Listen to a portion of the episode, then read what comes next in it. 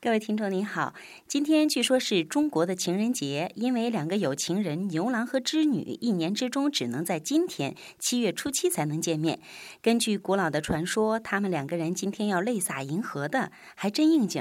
我们现在所在地山东日照，早上那会儿还真是细雨霏霏了呢。莫非两个有情人在我们看不到的天空中涕泪交零啦？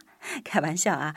不过一大早，大街上处处可以见到卖花的人，顿时有关于爱情的气氛就弥漫了起来。说到爱情啊，还真是一个一言难尽的话题。今天咱们来听听丁老师讲“问世间情为何物”吧。您回复“七夕”两个字，中文大写一二三四五六七的“七”，夕阳的“夕”。给您看详细的内容。每周二晚上七点到九点是明镜堂的固定活动读书会的时间。今天希望您准时到达哦。